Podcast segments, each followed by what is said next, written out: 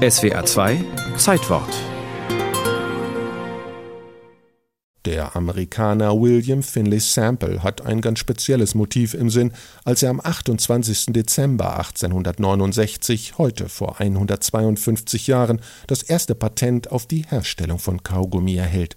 Sample ist Zahnarzt und hat eine neuartige Kaumasse entwickelt. Meine Erfindung besteht im Wesentlichen darin, Gummi mit einer beliebigen Menge anderer geeigneter Substanzen so zu vermischen, dass dabei nicht nur ein angenehmer Kaugummi entsteht, sondern dieser aufgrund seiner reinigenden Eigenschaften auch als Zahnputzmittel dienen kann.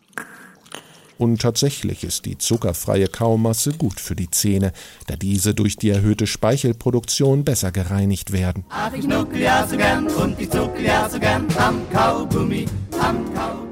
Schon immer verspürten die Menschen das Bedürfnis, auf irgendetwas herumzukauen. Egal ob Nüsse oder Tabak, Körner oder Harze, jede Kultur hatte andere Vorlieben. Der älteste Vorläufer des Kaugummis, den man bei Ausgrabungen in Südschweden gefunden hat, ist rund 9000 Jahre alt, eine Masse aus Birkenpech mit entsprechenden Zahnabdrücken. Die Geschichte der modernen Kaumasse beginnt bei den Mayas in Mexiko.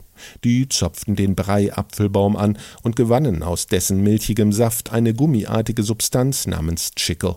Mitte des 19. Jahrhunderts brachte ein mexikanischer General eine größere Menge davon nach New York, wo dann mit dem Chicle herumexperimentiert wurde.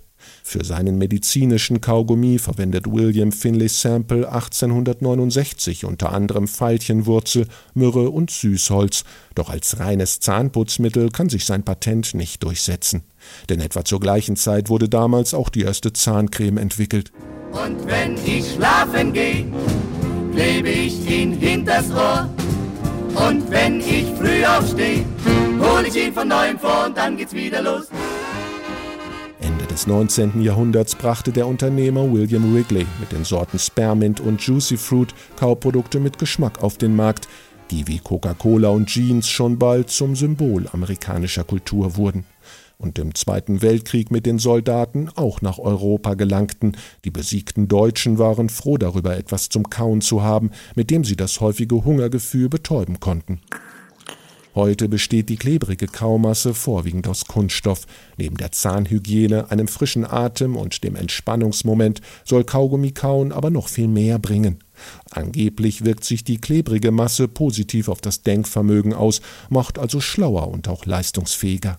Die Psychologin Linda Wirtwein wollte es genau wissen und hat an einer entsprechenden Studie mitgearbeitet. Wir haben in der Schule zwei Experimente durchgeführt, beide jeweils mit über 500 Schülerinnen und Schülern, die allerlei Intelligenzaufgaben lösen und andere Tests bestehen mussten. Eine Gruppe kaute währenddessen Kaugummi, die andere nicht.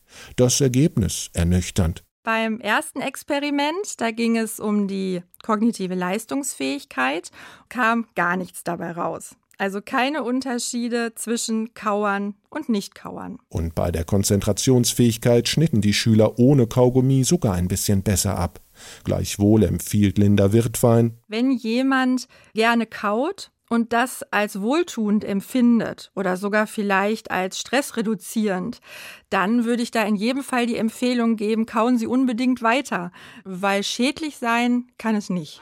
Ach, und dann ziehe ich ihn so lang und dann wird er so schön schlank, mein Kaugummi. Und ich schiebe ihn hin und her und, und dann schmeckt er mir noch mehr.